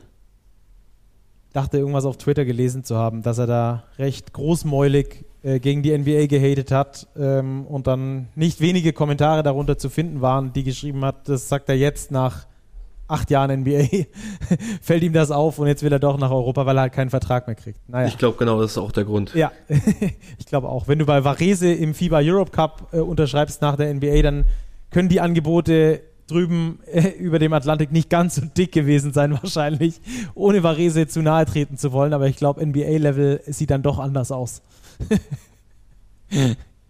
Okay, ähm, wunderbar. Dann hätten wir das also geklärt. Soweit ich weiß, läuft der FIBA Europe Cup ähm, entweder auf YouTube oder habt ihr dann eine genauere Info, wo es sonst noch läuft? Ne, läuft auf YouTube.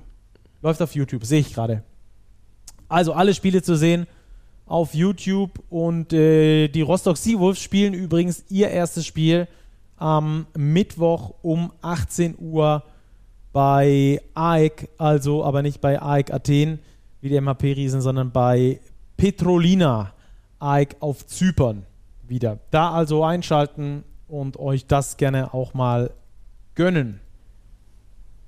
Ja, ansonsten die Chemnitz Niners um 19 Uhr dann zu Hause gegen PEA, die BG Göttingen auch um 19.30 Uhr dann am Mittwoch ähm, und so weiter und so fort. Also schaut da gerne rein auf YouTube, auf dem FIBA-Channel werdet ihr das Ganze dann finden.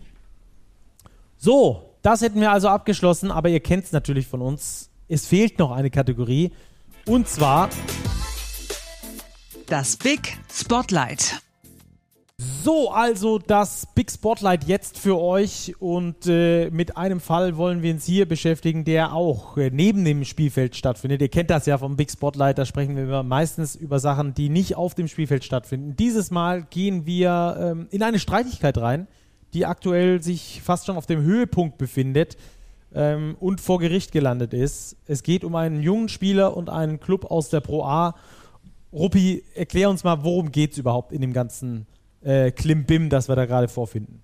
Es geht um Nolan Adekunle, Namen, den wir ja auch schon häufiger thematisiert hatten hier im Podcast, der im vergangenen Sommer langfristig bei den Fraport Skyliners in Frankfurt unterschrieben hat, die ja nun bedauerlicherweise, wie wir auch alle wissen, abgestiegen sind in der vergangenen Saison und jetzt dieses Jahr in der Pro A antreten. Und da gibt es nun einen, ja, einen massiven Interessenkonflikt, der leider vor Gericht gelandet ist. Nolan Adekunle würde gern aus dem Vertrag aussteigen, weil er nämlich Bundesliga spielen möchte und da auch diverse Optionen gehabt hat.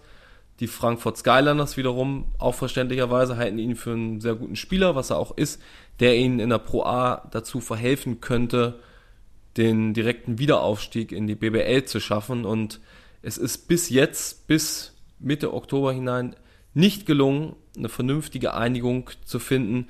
Das Ganze ist vom Arbeitsgericht gelandet und ist da auch immer noch nicht geklärt. Am Mittwoch gibt es die nächste Sitzung, wo womöglich eine endgültige Lösung gefunden wird.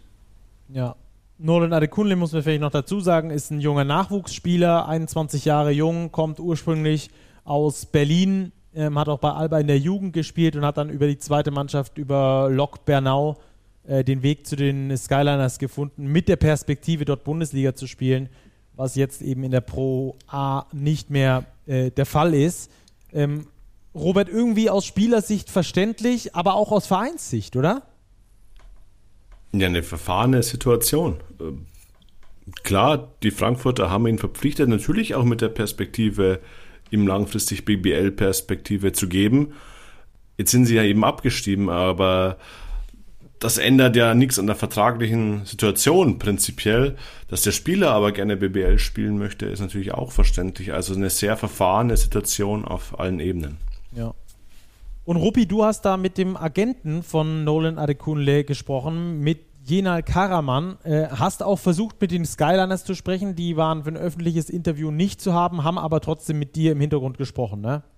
Genau, die haben sich natürlich darauf bezogen, dass es ein laufendes Verfahren ist und dass sie sich dazu jetzt nicht äußern, was ja auch nachvollziehbar ist. Ich glaube, Details aus solchen Verfahren kann man ja ohnehin nie öffentlich machen, aber von daher ist es ganz interessant, zumindest die Seite von Nolan Adekunle mal zu hören. Genau, nur dass ihr merkt, wir arbeiten hier journalistisch korrekt, wir hören uns beide Seiten an, haben beide Seiten fürs Interview angefragt. die Seite von Nolan in äh, Persona von Agent Jenal Karaman von Assistancy war bereit für das Interview und das Interview von Rupert und Jenal, das hört ihr jetzt. Also Jenal, nimm uns doch vielleicht nochmal mit kurz, bring uns mal auf den Stand, wie ist eigentlich momentan die Situation zwischen den Skyliners, zwischen Nolan Adekunle, zwischen vielleicht auch den Niners Chemnitz, die ja auch involviert sind, mit dir noch dazu. Vor welchem Gericht standet ihr? Wo trefft ihr euch demnächst wieder? Einfach mal vielleicht ein ganz kurzer Ablauf der Geschehnisse. Mhm, okay, ja, also die ähm, allgemeine Situation ist halt die, dass Nolan und die Skyliners sich aktuell in einem, in einem Rechtsstreit befinden ähm, hinsichtlich der Fragestellung, ähm, ist sein Arbeitsvertrag, den er äh, rückblickend in 2022 unterschrieben hatte, ähm, jetzt nach wie vor rechtsgültig. Also hat er noch Bestand, nachdem er, ähm, also Nolan seine Kündigung eingereicht hatte. Und ähm, Nolan hatte sich dazu dann einmal äh, rechtlich beraten lassen, um einfach mal zu schauen, wo ist seine oder äh, wie ist seine, seine eigene Position zu verstehen. Und nach Rücksprache mit seiner eigenen Anwältin hat er sich dann eben dazu entschlossen, ähm, diesen Weg dann auch zu gehen. Ähm, die Skylines sind ja sportlich gesehen oder sportlich betrachtet ja leider, leider Gottes abgestiegen. Und für Nolan war es halt immens wichtig und das war ja auch der primäre Grund, ähm, warum er damals committed hatte, weil er gesagt hat, okay, hey, ich finde es klasse, dass die Skyliners hier mir die Chance geben wollen, mich als Doppellizenzspieler mit einzubinden und mir ähm, die Chance geben wollen, mich als BWL-Spieler früher oder später dann zu etablieren. Ja? Und ähm, das hat Coach Pervers ähm, in der Rückrunde äh, immens gut gemacht. Der hat ihm die Chance gegeben. Nolan hat die Chance genutzt und äh, hat die sicher dann auch verdient. Und dieses eigene Momentum ähm, nach Saisonende wollte er sehr, sehr gerne weiterhin aufrechterhalten. Also, hey, worum geht's hier? Ich will in die BBL, ich möchte sehr gerne ein BBL-Spieler sein. Ähm, hat es dann auch in die, die Jugendnationalmannschaften geschafft, ähm, die U23 dann auch nochmal berufen worden. Das hat er sich alles gut verdient. Ähm, ich glaube, mit dem Abstieg dann selbst wollten die Skyliners sehr, sehr gerne mitnehmen in die Pro A. Und da ist dann halt ein kleiner Interessenskonflikt dann entstanden, ähm, weil Nolan halt sehr gerne in der BBL spielen mag. Und das heißt, diese Frage das, muss jetzt erst einmal geklärt werden vom Arbeitsgericht in Frankfurt. Ist diese, ist diese Kündigung von, von Nolan äh, legitim oder nicht? Die Skyliners sagen nein.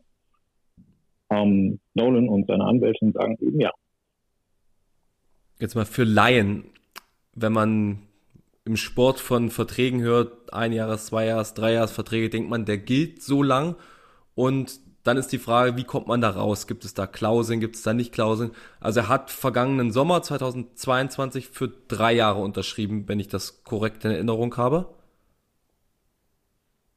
Wenn du diese Information so vom Arbeitsgericht bekommen hast, dann äh, wird diese wohl auch so richtig sein.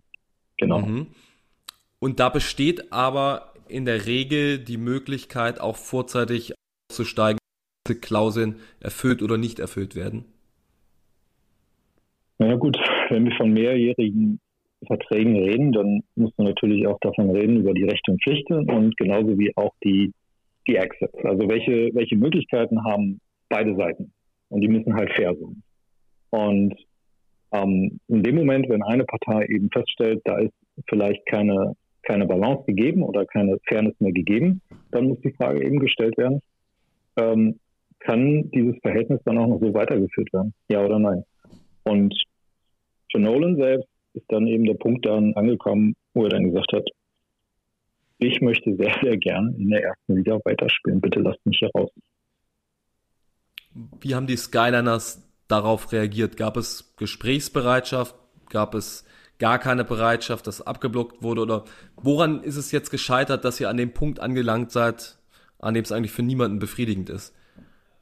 Hm.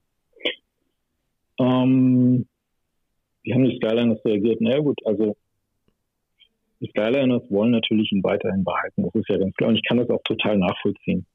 Ähm, aber für wen oder was soll das denn jetzt noch nutzen? Also, das nochmal ganz kurz darauf zurückzukommen. Ne? Wofür wurde er denn geholt? Also, oder mit welchen Punkten, mit welchen Argumentationen hatte man das bekräftigt, um sein Commitment zu erlangen? Es war die Teilnahme an der BBL, richtig? Korrekt. So, und, ne, und das, das ist, glaube ich, ähm, und da würde ich, würde ich das echt super finden, dann auch weitergehend, wenn genau in diesem Punkt weiter noch das Ganze gehalten wird. Ähm, warum, warum darf er dann an dieser Stelle nicht in der BBL spielen? Okay. Rein rechtlich und sachlich betrachtet behaupten die Skyliners, nein, kannst nicht, wir rechnen weiterhin mit dir. Und so wurde das dann auch eben argumentiert. Ähm, und dieser Standpunkt wird von, von der Seite eben so auch festgehalten. Und das ist auch vollkommen in Ordnung, wenn, wenn die das so sagen wollen. Ähm, aber am Ende des Tages muss dann halt die Richterin entscheiden, stimmt das oder stimmt das nicht? Also ist dieser Vertrag damit dann noch weiterhin gültig, ja oder nein? Also ich komme immer wieder gerne auf diesen einen Punkt dann zurück. Ja, ähm,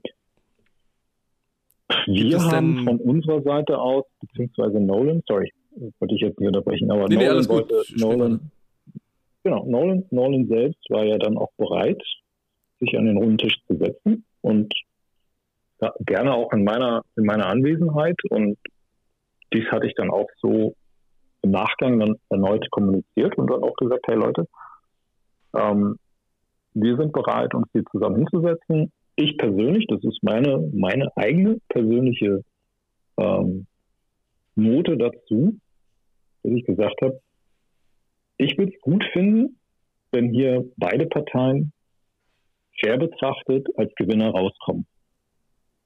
So. Also wir wollen euch sehr gerne entgegenkommen. Fühlt ihr euch ebenfalls bereit, an den runden Tisch zu setzen? Hm. Die Frage kannst du gerne nochmal den Skyliners dann stellen. Ja. Mhm. Ähm, also was ich schwierig sehe, ist momentan, wenn jetzt, wenn ihr euch dahingehend vielleicht nicht einigen könnt auf eine Vertragsauflösung, auf eine Kündigung, Nolan hätte dann die Wahl auszusetzen oder zu den Skyliners zurückzukehren.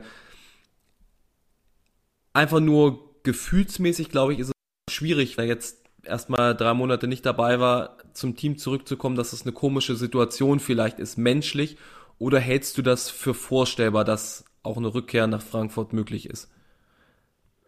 Ähm, sehr gute Frage, finde ich. Ähm, ich glaube, das wäre fair, wenn du zwei Perspektiven einnimmst zu dieser Frage. Also Perspektive 1 wäre ja dann die Seite der Skyliners und dann die Perspektive 2 wäre die Seite des Athleten, also von Nolan. Und wo sind die, die Pro- und Kontra-Argumente jeweils? Also ich fange gerne mal an mit der Frage, was bringt es den Skyliners jetzt äh, Mitte Oktober einen Spieler mit einzubinden, der gar nicht kommen mag und der das vorab kommuniziert hatte, sorry, und der das vorab kommuniziert hatte und gesagt hatte, hey Leute, bitte stellt mir keine Steine in den Weg, lasst uns gemeinsame Sachen machen. Ich mag, unterstützt mich gerne dabei, ich mag gern weiter in der BBL spielen. So, das Team steht wenn ich mich jetzt nicht komplett irre, zu Saisonbeginn mit drei Spielen und drei Siegen und null Niederlagen dort sind Tabellenerster. Also ich finde, Dennis Sucher hat dort es geschafft, auch ohne einen Nolan als Sekunde Spiele zu gewinnen. Soweit, so gut. Mhm. Das heißt, die Rollenverteilungen sind ja insofern gegeben. Also was bedeutet das denn jetzt? Also rein hypothetisch betrachtet, wenn Nolan jetzt für die Skyliners spielen würde, A, wird er wirklich spielen? Weiß ich nicht. Keine Ahnung, das weiß nur Dennis. Er ist der hauptamtliche mhm. Trainer. Selbst wenn er spielen würde, die anderen Spieler, was sollen die denn dann davon halten? Also die Frage stelle ich mir gerade. Und würde das vielleicht sogar unnötige Unruhe reinbringen in ein Team, das gerade Spiele gewinnt. Mhm. drei Fragen dahingehend hätte ich noch. Einmal, Bitte? sofern, sofern du dich dazu äußern kannst, äh, innerhalb eines laufenden Verfahrens. Du hast davon gesprochen, dass jetzt rauszufinden geht, ob der, die Kündigung rechtens ist oder nicht. Was spricht denn aus eurer Sicht dafür, dass sie das ist, dass sie rechtens ist? Sofern du dich dazu äußern kannst. Kann ich gar nicht. Kannst du nicht. Okay, das kann, Kann ich, kann ich aber kann ich, nachvollziehen. kann ich nicht. Ich, ich kann das, ich kann das deswegen nicht, weil ähm, ich dem, dem Ganzen auch so den, den rechtlichen Lauf die Chance geben möchte, so, so wie es sein solle, jetzt innerhalb dieser, dieser neuen Woche, ähm, wo es dann zum neuen Verfahren kommen wird. Und das ist auch okay so. Und ich glaube, ähm, die Richterin selbst, dafür brauchst du ja auch die richtigen Leute, die genau wissen, ähm, arbeitsrechtlich jetzt alles betrachtet, ist das jetzt hier binär betrachtet jetzt eine Null oder eine Eins, ein Ja oder Nein? Ist der Vertrag gültig? Ja oder nein? Mehr ist es gar nicht. Und meine, meine persönliche Meinung, ja, es gibt eine persönliche Meinung, aber die bringt hier auch gar nichts. Also, Mhm. hm. Okay. Wie geht's denn diese Woche weiter? Was ist denn ein Ausweg in Sicht? Es gibt jetzt am Mittwoch wieder einen Termin. ähm, ist Aussicht in Sicht. It takes two to tango, richtig? Also Wie bitte? zwei müssen ja irgendwie miteinander, it takes two to tango. Also ja. zwei müssen ja irgendwie miteinander harmonieren können, damit du ja auch ein Tango tanzen kannst. Ähm, wir haben unseren Vorschlag gemacht. Also ob jetzt die Gegenseite ebenfalls einen Vorschlag unterbreiten mag, das werden wir dann sehen. Ähm, wenn sie es nicht machen mag, dann müssen wir an dieser Stelle erst dann anfangen, oder ich werde ja jedenfalls erst an dieser Stelle dann mit Nolan das nochmal besprechen, was machst du jetzt dann?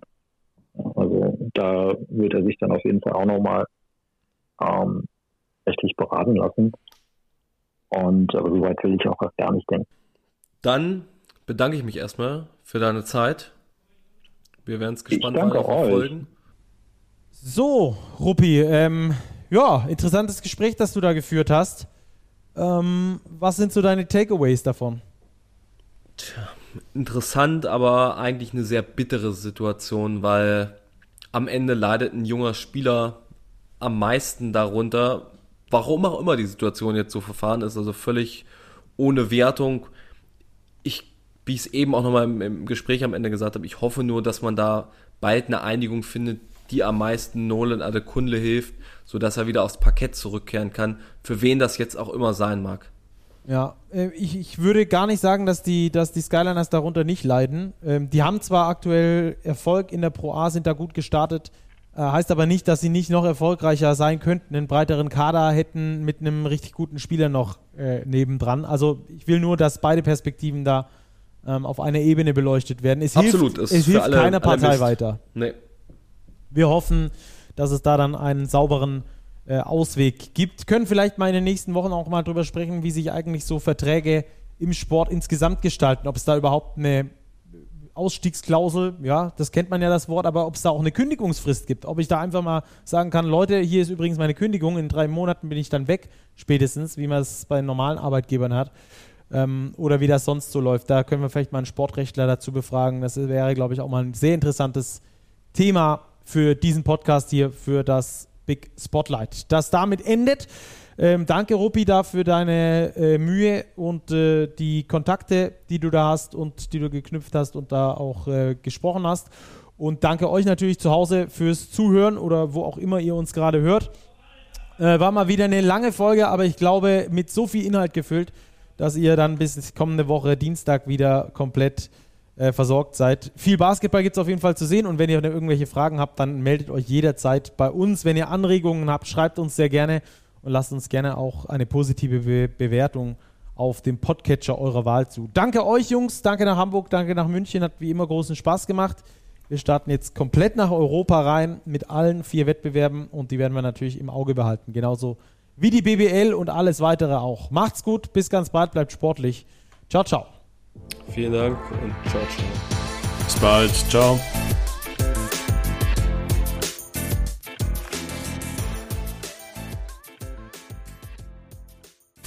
Diese Sendung wurde präsentiert von Typico Sportwetten.